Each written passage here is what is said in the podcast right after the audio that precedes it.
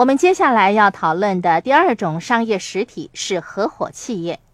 合伙企业分为有限合伙企业和一般合伙企业两大类。还记得我们在较早的时候讨论过有限合伙企业的问题吗？有限合伙企业是我处理房地产交易时最常用的商业实体。有限合伙企业是由两个或以上的人所组成，也可以是由两家或以上的企业所组成。其中一人是普通合伙人，另一人是有限合伙人。一家有限合伙企业可以有一名或以上的普通合伙人。也可以有一名或以上的有限合伙人。记住，每家有限合伙企业至少要有一名普通合伙人和一名有限合伙人。要是缺少了其中一人，这家有限合伙企业是无法运作的。究竟普通合伙人和有限合伙人两者之间有什么分别呢？事实上，普通合伙人和有限合伙人两者之间是颇有分别的。普通合伙人负责控制企业，有限合伙人只出资而不参与管理。普通合伙人和有限合伙人都需要承担风险，有限合伙人的唯一角色便是提供资本和摊分盈利。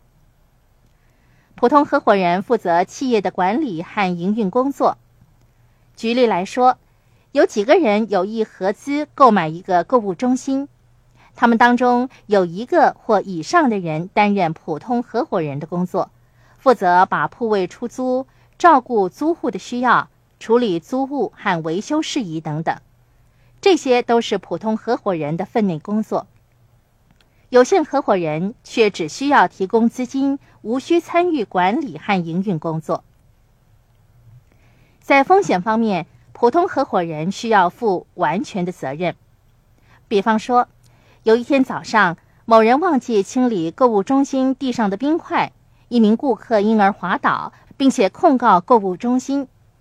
在这件事件上，这名顾客可以选择控告普通合伙人。由此可见，普通合伙人需要承担的风险是相当大的。有限合伙人则只需要对自己的投资部分负责。如果你有意选择有限合伙企业这种商业实体，我认为，除非你是有限合伙人，否则你该考虑一下一般合伙企业所具备的保障范围。我们稍后就会讨论到一般合伙企业的问题。现在我们看一看有限合伙企业在税务方面的情况吧。由企业负责申报业务所得，缴付营业薪资税。有限合伙人和普通合伙人都需要填写个人纳税申报单。然而，有限合伙人不用支付营业薪资税，普通合伙人则需要支付营业薪资税。还有一点是需要注意的：如果你赚取的是工资收入，就需要缴纳营业薪资税；如果是被动收入或有价证券收入的话，则无需缴纳营业薪资税。这就是我选择有限合伙企业来进行房地产交易的其中一个原因。我从房地产交易中所赚到的收入是无需缴纳营业薪资税的。透过有限合伙企业来进行房地产投资的另外一个好处是，投资者除了得到最优厚的税务宽减优惠之外，又无需缴纳其他的税款，可说是一举两得呢。所以说，有限合伙企业是最适宜用来经营房地产投资生意。和持有房地产项目的商业实体，如果你是有限合伙人的话，那更是最好不过了，因为你的个人资产将受到保障，又无需支付营业所得税。在大多数的情况下，联邦所得税或州所得税是按纳税人个人名义征收的税款，普通合伙人需要在每年底为企业填写纳税申报单。企业的其他合伙人都需要填写附表 K1 申报合伙收入。从税收的角度来说，有限合伙企业常被称为流过实体，因为应缴付的税款将由个别合伙人负责，企业无需支付有关的税款。一般合伙企业则只有普通合伙人，跟其他形式的合伙企业一样，一般合伙企业要有两名或以上的普通合伙人。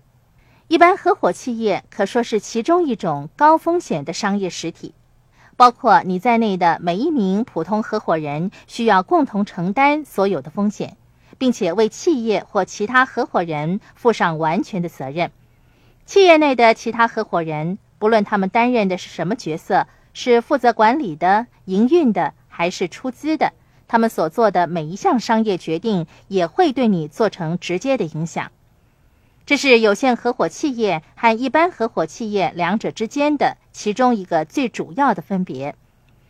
如果你是一名有限合伙人，企业内其他合伙人的一切商业行动或决定将不会对你造成任何影响。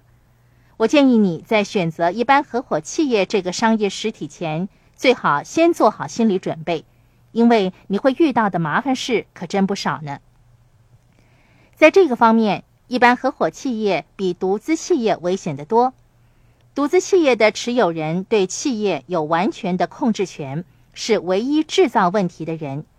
在一般合伙企业方面，不论是哪一名合伙人犯了错，其他合伙人即使毫不知情，也得共同承担所有的责任。